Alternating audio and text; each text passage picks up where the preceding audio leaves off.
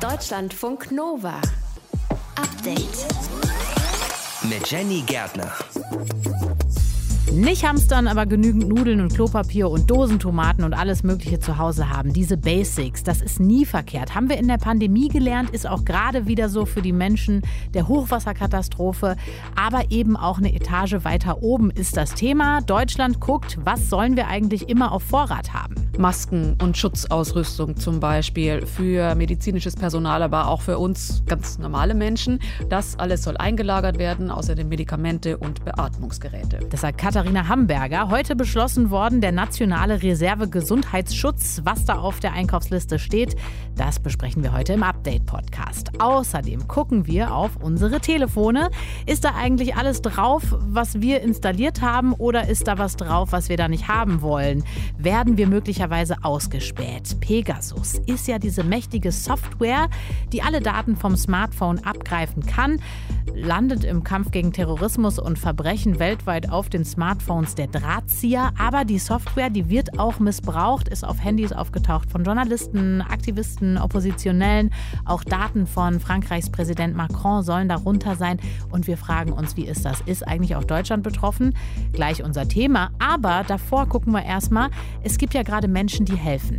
In den Gebieten der Hochwasserkatastrophe. Das ist auf jeden Fall fein und sehr, sehr löblich. Aber es gibt auch Menschen, die verbreiten da komische Ansichten aus der Querdenkerszene. Verschwörungsmythen, rechtes Gedankengut. Da sind wirklich äh, quasi das Who is Who vertreten der verschwörungsideologischen Szene, aber auch wirklich knallharte Rechtsextreme nutzen das gerade eben alle für sich. Das sagt die Soziologin Pia Lamberti. Warum die extra in diese Gebiete der Opfer fahren, das ist gleich unser Thema hier im Update-Podcast am Mittwoch, den 21. Juli. Auf geht's. Deutschlandfunk Nova. Menschen, die gerade mit anpacken, den Leuten helfen, den Schlamm aus ihren Kellern zu holen oder Essen vorbeizubringen oder zu spenden für die Opfer der Hochwasserkatastrophe. Das ist wirklich großartig. Aber es gibt gerade auch Menschen, die dahin fahren, vor denen warnt sogar die Polizei. Zum Beispiel ein Auto, was einem Polizeiwagen ähnlich sehe, würde gerade Falschmeldungen verbreiten. Dazu postet ein Rechtsextremist und Querdenker einige Videos, die zeigen sollen, dass kaum Einsatzkräfte vor Ort sind. Diese Leute nutzen quasi die Not und Trauer der Leute gerade aus für etwas anderes, nämlich fürs Verbreiten von Verschwörungsmythen, rechtem Gedankengut oder Ansichten aus der Querdenkerszene.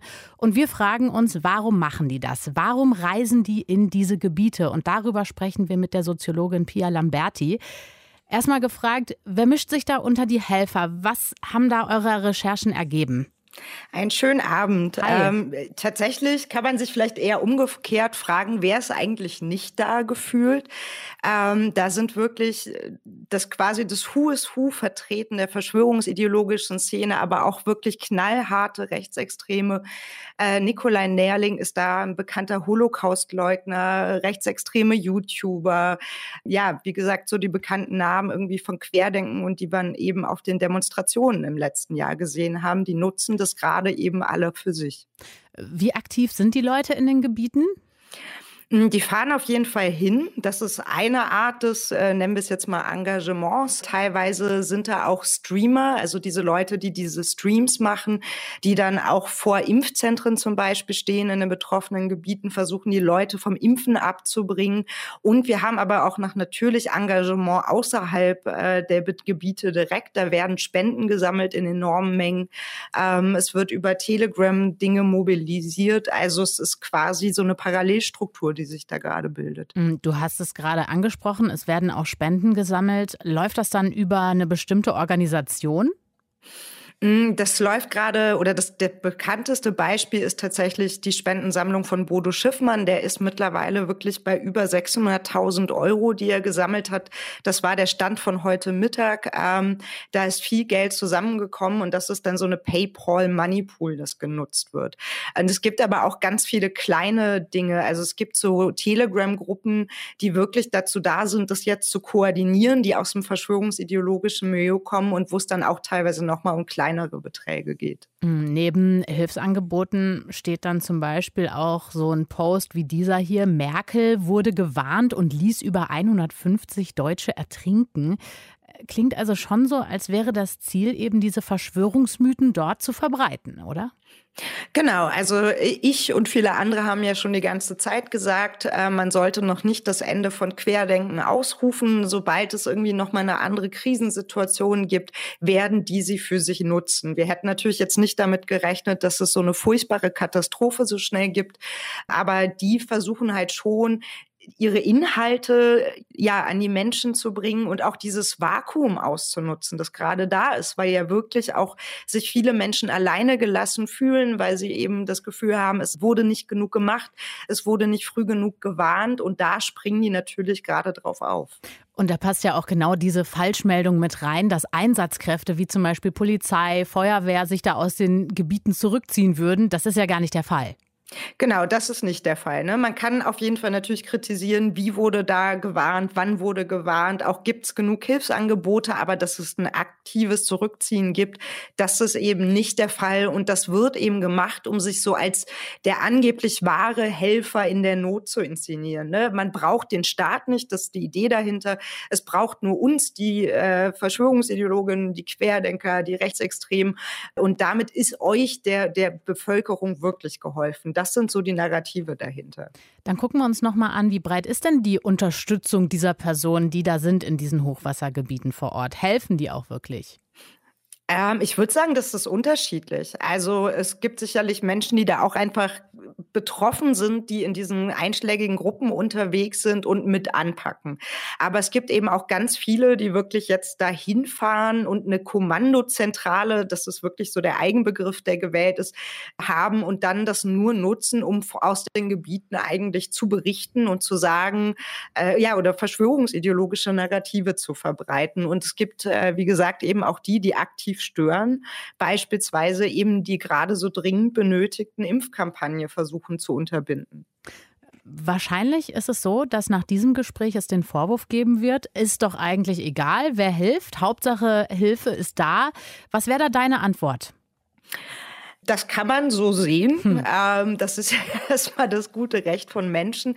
Ich finde es tatsächlich sehr schwierig und problematisch. Also zum einen ist vollkommen aus meiner Sicht gerade nicht transparent, was wird zum Beispiel mit Spendengeldern gemacht. Wir haben es hier mit Bewegungen zu tun, die teilweise vom Verfassungsschutz beobachtet werden, äh, die eben rechtsextremes Gedankengut in die Gesellschaft bringen wollen und die genau das nutzen, nämlich dieses, ja, wir helfen doch nur und das politisch für sich aufladen. Das heißt, indirekt lässt man so eben Nazis, rechtsextreme Verschwörungsideologinnen gewähren, gibt denen die Möglichkeit, sich nochmal in der Gesellschaft als die Guten zu inszenieren und damit eben vielleicht auch schlimmstenfalls nochmal Aufwind für die Szene zu bekommen. Das sagt die Soziologin Pia Lamberti. Wir haben uns angeschaut, warum Querdenker, Rechte und Anhänger Anhänger von Verschwörungsmythen gerade in die Gebiete der Hochwasserkatastrophe fahren. Vielen Dank fürs Gespräch. Gerne doch.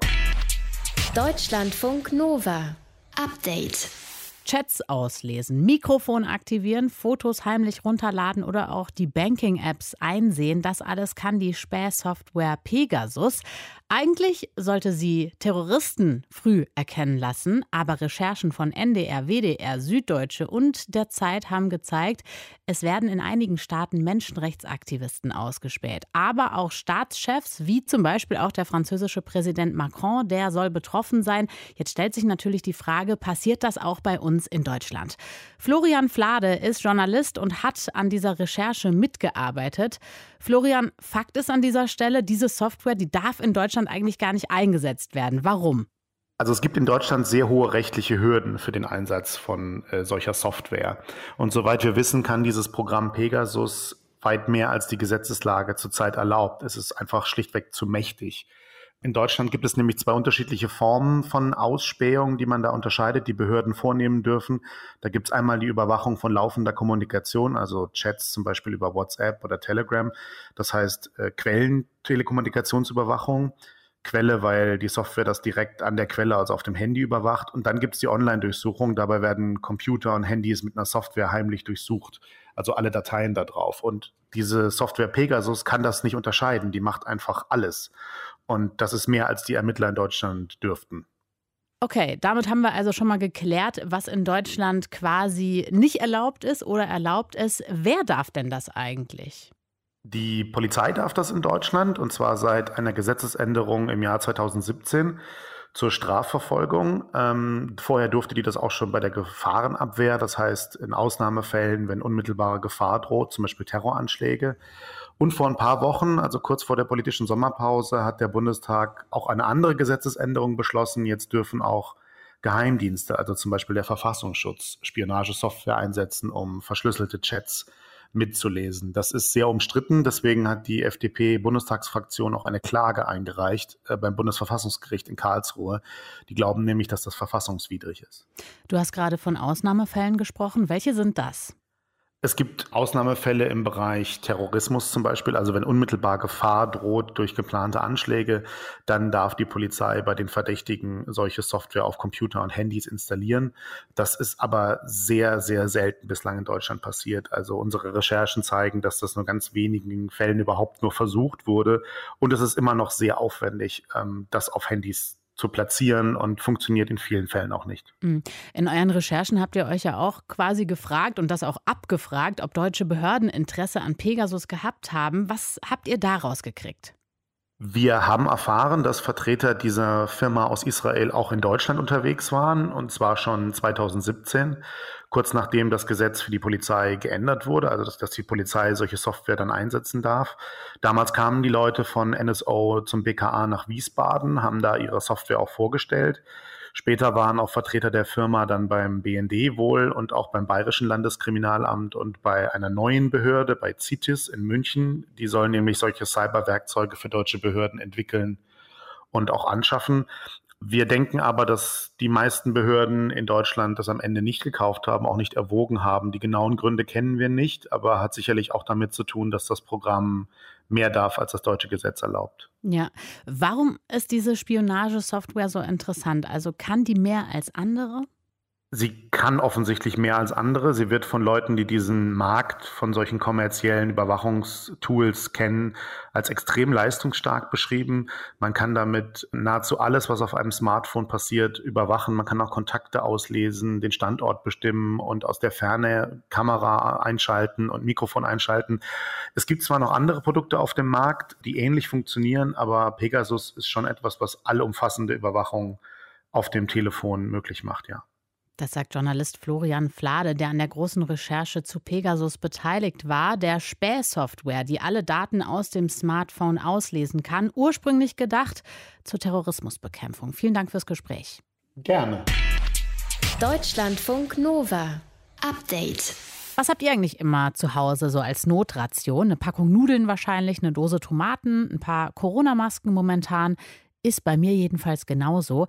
Wenn man aber eine Reserve fürs ganze Land haben will, dann muss da natürlich ein bisschen mehr drin sein. Der Nationale Reserve Gesundheitsschutz wurde vom Bundeskabinett beschlossen, heute vom Bundesgesundheitsminister Jens Spahn und Bundesinnenminister Horst Seehofer. Die haben das heute vorgestellt, um besser auf Krisen vorbereitet zu sein. Stichwort an dieser Stelle Corona. Dazu hat Jens Spahn gesagt: Masken, Medikamente, Desinfektionsmittel und Beatmungsgeräte wurden zu hart umkämpften Ware auf dem Weltmarkt. Aber auch, um vorbereitet zu sein, ganz aktuell auf sowas wie die Hochwasserkatastrophe oder klar generell im Verteidigungsfall oder im Ernstfall. Unsere Korrespondentin Katharina Hamburger hat die Pressekonferenz heute Mittag verfolgt. Katharina, was genau soll denn als Reserve für künftige Notfälle zurückgehalten werden? Na, Im Endeffekt alles das, was uns Anfang 2020, als es mit der Corona-Pandemie losging, gefehlt hat. Also Masken und Schutzausrüstung zum Beispiel für medizinisches Personal, aber auch für uns ganz normale Menschen. Das hat man dann eben damals auch festgestellt, das fehlt. Das musste man weltweit teuer einkaufen. Das ist teilweise nicht angekommen. Da ist Schindluder mitgetrieben worden. Da gab es auch gefälschte Masken zum Beispiel. Das alles soll eingelagert werden, außerdem Medikamente und Beatmungsgeräte. Wie lange soll so eine Reserve im Ernstfall Lücken der Versorgung überbrücken können? Geplant sind jetzt erstmal sechs Monate. Das wäre so der Idealfall. Für mindestens einen Monat muss auf jeden Fall diese Reserve da sein. Laufen soll das dann so, dass äh, quasi das eingelagert wird oder zum Beispiel in Krankenhäusern oder so ist und dann immer, wenn es an das Ablaufdatum geht, zum Beispiel von Masken, dann sollen diese Materialien wieder ausgetauscht werden und eben neue in diese Reserve reingebracht werden. Mhm. Werden diese Notfallgüter denn gleichmäßig über Deutschland verteilt, also damit quasi alle Menschen Menschen gleich schnell erreicht werden können? Na, das ist zumindest der Plan. Es soll wohl 19 Orte geben, wo das gelagert wird. Für die Verteillogistik ist dann am Ende das THW, also das Technische Hilfswerk, zuständig. Und das ist ja in ganz Deutschland präsent, in vielen Orten, wo auch Leute freiwillig sind. Also da wird man sich dann darum kümmern, dass das dann tatsächlich im Fall der Fälle auch gut verteilt werden kann. Hm. Wie ist das? Geht es dann nur um den Selbstschutz sozusagen oder soll der nationale Reserve-Gesundheitsschutz auch anderen Staaten in Not angeboten werden können? Also der Gesundheitsminister hat heute drei Szenarien skizziert. Das eine ist eben klar der Gesundheitsschutz hier, also wenn es zum Beispiel zu einer Pandemie kommt, aber dann auch eben in humanitären Notfällen in anderen Ländern, wenn dort Krisen und Konflikte sind, wenn es darum geht, ähm, Leute dort zu versorgen, auch wenn der Verteidigungsfall eintritt und außerdem, wenn es zum Beispiel zum Abbruch von Lieferketten kommt, also wenn in einem anderen Land eine Krise ist, wo irgendwas produziert wird, was wir brauchen, und es nicht geliefert werden kann, dann soll man an die nationale Reserve rangehen. Der nationale Reserve Gesundheitsschutz ist ja nur ein Teil der neuen Strategie für den Bevölkerungsschutz. Was soll da noch kommen? Ja, das wird ja jetzt seit ein paar Tagen äh, stark diskutiert, vor allem wie es äh, um das Bundesamt für Bevölkerungsschutz und Katastrophenhilfe steht, also das BBK. Das ist im März schon angekündigt worden, dass das eben neu ausgerichtet werden soll. Ein Teil davon ist, dass das BBK unter anderem sich beteiligen soll beim Aufbau dieser nationalen Reserve Gesundheitsschutz. Aber ähm, das BBK soll auch zum Krisenzentrum umgebaut werden, wo dann wirklich Länder und auch Hilfsorganisationen an einem Tisch sitzen, sodass man sagt, welche Ressourcen hat man denn überhaupt national, wo kann man die Länder unterstützen, auch wo kann man möglicherweise Absprachen verbessern. Ähm, Horst Seehofer, der Innenminister, dem dieses BBK unterstellt ist, der hat heute als Beispiel genannt, wenn es zum Beispiel um den Weg der, der Warnmeldungen geht. Ja, also ist das immer eine Sache dann am Ende der Kommunen und der Landräte zum Beispiel vor Ort oder gibt es Situationen, wo es vielleicht besser ist, wenn am Ende die Länder dann sagen, welche Maßnahmen jetzt notwendig sind und das soll dann in diesem Krisenzentrum besprochen werden. Auch darin enthalten ist, wenn es um den Katastrophenschutz geht, die Warninfrastruktur. Das wird ja im Moment auch diskutiert. Gab es genug Sirenen? Wie ist das mit der Warn-App? Wie ist das mit diesem Cell Broadcasting, also dass wir eine SMS bekommen, wenn wir in einem betroffenen Gebiet sind, dass wir jetzt zum Beispiel schnell das Haus verlassen sollen oder die Stadt verlassen sollen, weil eben eine Naturkatastrophe droht. Da gab es wohl eine Machbarkeitsstudie, die ist schon im Frühjahr in Auftrag gegeben worden und soll wohl vor der Bundestagswahl dann noch veröffentlicht werden, welches Ergebnis die bringt. Das sagt unsere Korrespondentin Katharina Hamburger über die neue Strategie für den Bevölkerungsschutz heute vorgestellt worden. Deutschlandfunk Nova Update. Was haben wir das vermisst? Endlich mal wieder eine leckere Pasta beim Italiener essen oder ein saftiges Schnitzel im Biergarten.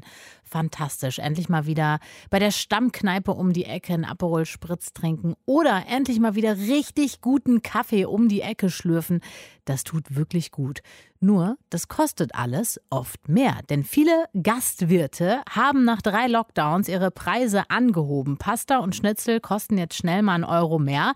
Warum das so ist und was ihr eigentlich dazu sagt, das wollten wir wissen. Deutschlandfunk Nova Reporter Matthias von Lieben hat's rausgefunden. Regensburg heute Vormittag. 25 Grad. Sonne, blauer Himmel, Blick auf die Donau. Traumhaft. Und die Leute, die zieht's natürlich nach draußen. Gut für die Gastronomie. Biergärten sind rappelvoll, Cafés ebenso. Nur Schnitzel, Bier und Espresso, die sind mittlerweile oft teurer als noch vor der Pandemie. Nicht überall, aber manchmal um 10 bis 20 Prozent. Zu Recht? Ja, auf alle Fälle bin ich da bereit, mehr zu bezahlen. Natürlich muss man die Gastronomie unterstützen. Die haben es jetzt eineinhalb Jahre schwer genug gehabt. Ich merke, dass ich gerne wieder draußen bin, gerne wieder unter Menschen bin. Ich verstehe, dass mehr verlangt wird. Ja, die Umstellung war schon ein bisschen größer. Also für mich als Student auch wieder mehr zu zahlen. Aber ich denke, die waren jetzt so lange zu, dann ist es schon gerechtfertigt, dass ein bisschen mehr Geld verlangt wird. Wir beobachten das auch und wir sehen das auch, dass die Preise grundsätzlich angezogen haben in der Gastronomie. Bestätigt Andrea Kramer, die Verbandsgeschäftsführerin des Deutschen Hotel- und Gaststättenverbands DEHOGA für den bayerischen Regierungsbezirk Oberpfalz. Umsatzeinbußen, gestiegene Strom- und Lebensmittelpreise, Personalmangel und auch Kosten für Hygienemaßnahmen, laut DEHOGA nur einige der Gründe für die Preiserhöhungen. Es ist aber so, dass die Gastronome das auch schlichtweg einfach tun müssen. Abgesehen davon ist es auch so, dass mit diesen Preiserhöhungen was gerade gezogen wird, was eigentlich schon länger unumgänglich war. Generell empfehlen will Kramer Preisanpassungen um 10 bis 20 Prozent aber nicht. Im Gegensatz zu ihren Kollegen aus dem nordrheinischen DEHOGA-Verband im Raum Köln. Der hatte das Anfang Juni nämlich öffentlich empfohlen. Aber Kramer sagt trotzdem, also wir sind der Ansicht, dass in den letzten Jahren die Preise teilweise nicht den Angeboten entsprochen haben und sehen es jetzt so ein bisschen so, dass, wie gesagt, etwas glatt gezogen wird, was schon länger im Argen lag. Dazu kommt im Moment auch noch, dass die Gäste überwiegend positiv und mit Verständnis auf die Preissteigerungen reagieren. Die Gäste bringen den Angeboten der Gaststätten mehr Wertschätzung entgegen. Und ähm, das soll aber nicht ausgenutzt werden. Ähm, aber wie gesagt, wir wollen ja unsere gastronomische Landschaft und unsere Wirtshauskultur erhalten und deswegen müssen die Betriebe auch entsprechend reagieren. Einige Betriebe in der Oberpfalz standen sogar vor der Zahlungsunfähigkeit teilweise auch, weil staatliche Hilfen nur sehr schleppend ausgezahlt worden sind. Und der DEHOGA Hauptverband hatte sogar prognostiziert, jeder dritte Betrieb könnte von einer Schließung bedroht sein. Und klar, es ist schon auch möglich, dass vereinzelt Wirte jetzt Profit aus der Sehnsucht nach Freunden, Sonne und gutem Essen schlagen wollen die Regel scheint es aber nicht zu sein. Ja, also wir haben unsere Preise nach dem ersten Lockdown schon angepasst. Haben wir natürlich Kosten auffangen müssen, die Hygienekonzepte, ja, auch der Ausfall, äh, natürlich, ja. Sagt Anton Sperger, Pächter des Spitalgartens, einer der bekanntesten und größten Regensburger Biergärten mit Wirtshaus. Und haben uns jetzt nach dem zweiten bewusst dagegen entschieden, die Preise nochmal anzuheben. Ähm, ich bin der Meinung, dass auch beim Verbraucher das Geld nicht mehr ganz so locker sitzt. Zwar ist der Spitalgarten trotz Preiserhöhung nach dem ersten Lockdown Kurzarbeitergeld, Überbrückungshilfe und Mehrwertsteuersenkung für die Gastronomie auf Mehrkosten sitzen geblieben. Aber es ist alles noch erwirtschaftbar für uns. Für viele aktuelle Preissteigerungen hat Sperger aber totales Verständnis. Also die Preise in der Gastro, in vielen gastronomischen Betrieben waren zu gering. Dass man das jetzt auffängt, das ist klar. Manche haben vielleicht nach dem ersten oder zweiten Lockdown noch nicht erhöht. Dass die jetzt nachziehen, ist verständlich. Umso mehr, weil auch die Inflation Inflation in den vergangenen Monaten gestiegen ist. Und das könnte demnächst eine Erhöhung bei den Löhnen der Angestellten mit sich bringen. Und trotzdem, nicht alle wollen und können sich an ein höheres Preisniveau in der Gastronomie gewöhnen. Dass es jetzt langfristig so bleiben wird, ist, finde ich, glaube ich, eher ein bisschen schwierig. Ähm, vor allem, also als Student ist es halt, wir verdienen ja nicht mehr und sonst was und dann Klar summiert sich das irgendwann mal, dass man jetzt, wenn man mal essen geht, mit Trinken, Essen, dass das dann auf einmal statt 15 Euro Richtung 20 Euro geht. Ich merke aber, weil mein Geld wird ja nicht mehr, dass ich seltener gehe. Ich überlege mir genau, wo ich hingehe und äh, nicht mehr so wie früher, dass man sagt, ach komm, lass uns schnell gehen, sondern ich gehe gezielter und ich gehe seltener.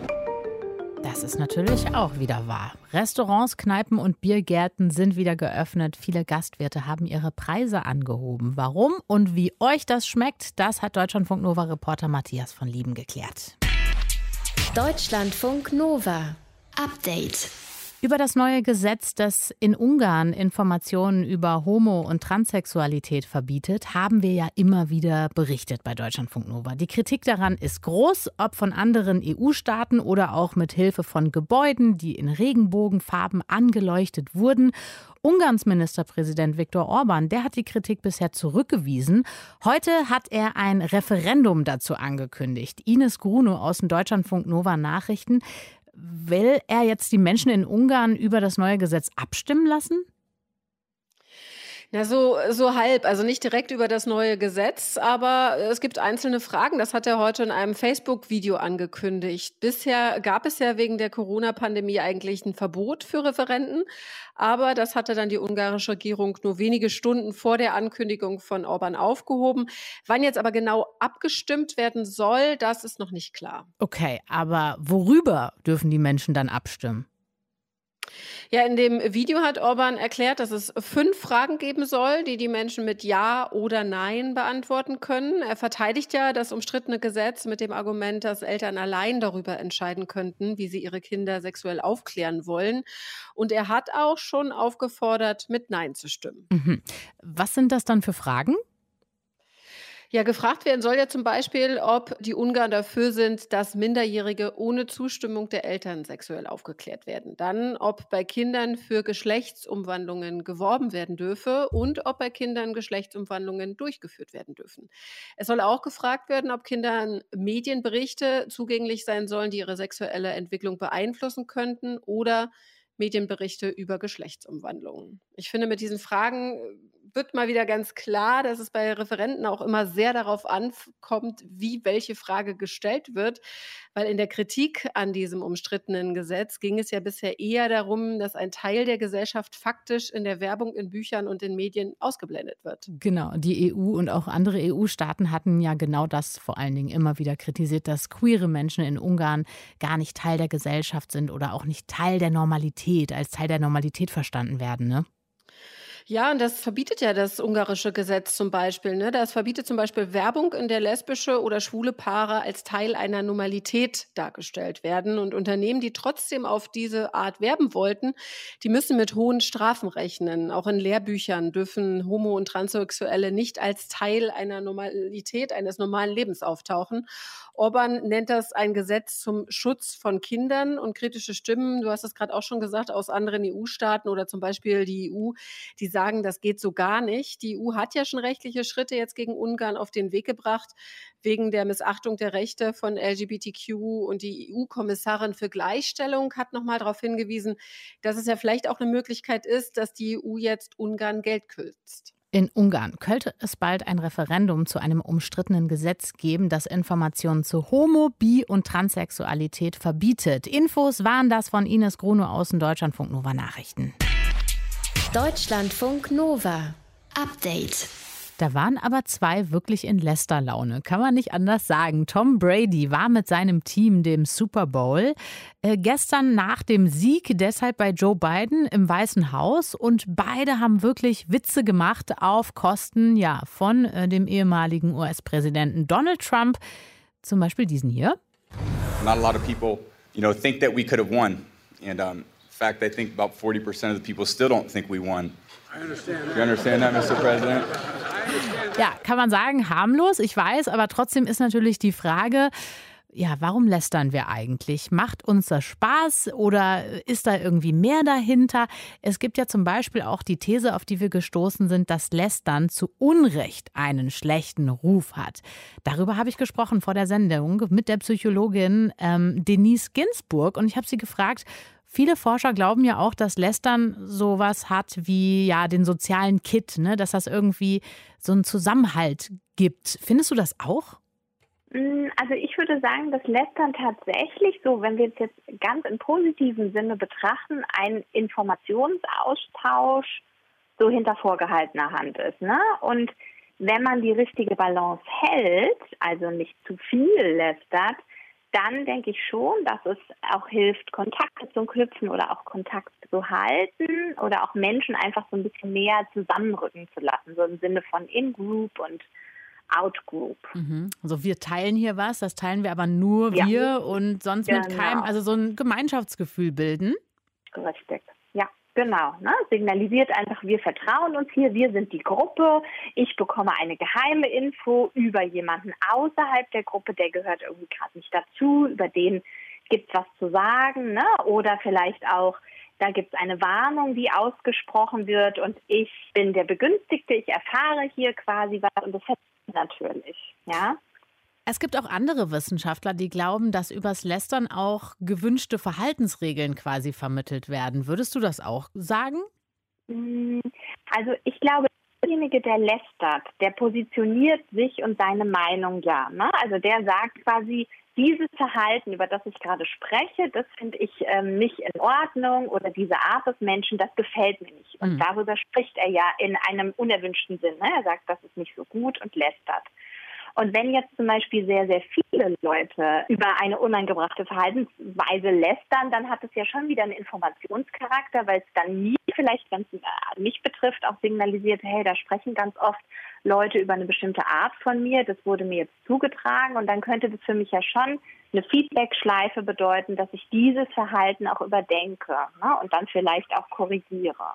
Wenn wir jetzt bei dem Beispiel Tom Brady bei Joe Biden äh, nochmal bleiben, könnte das ja möglicherweise auch eine Funktion der Aufarbeitung sein, habe ich mir gedacht. Wie siehst du das?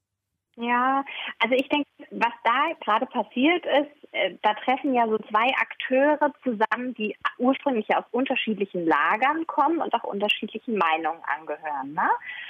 Also ich könnte mir vorstellen, dass einfach Tom Brady da sozusagen mit der weißen Fahne schwenkend ähm, einzieht und so ein bisschen auch wieder ne, eine vertrauenswürdige Information oder eine Positionierung abgibt und quasi sagt, hier, ich bin nicht in der Schusslinie, ich bin jetzt einer von euch, ich erzähle hier Witze und ich reiße Sprüche so. Mhm. Ja, das könnte mit eine Funktion sein. Ob das so Aufarbeitung jetzt in dem Sinne ist, das ist schwer zu sagen. Okay, ist dir ein Tick zu viel, verstehe ich.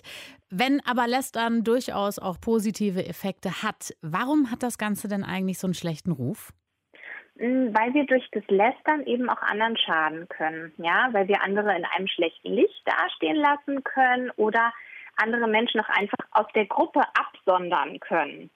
Und was auch so ist, wenn wir natürlich besonders viel lästern, dann verlieren wir ja an dieser Vertrauenswürdigkeit, weil wir dann als Person abgestempelt werden, eher als, ach, der spricht ständig über andere und das ist ein Lästerer. Also auf, auf einmal werden wir zum Lästerobjekt. Und deswegen muss man da immer ähm, gut aufpassen und die Balance halten, damit aus dieser Vertrauenswürdigkeit oder aus diesem positiven Effekt nicht dann negativer wird. Das sagt die Psychologin Denise Ginsburg. Wir haben übers Lästern gesprochen und festgestellt, ja, es ist wirklich ein schmaler Grad zwischen Vertrauen schaffen und Vertrauen verlieren. Deutschlandfunk Nova.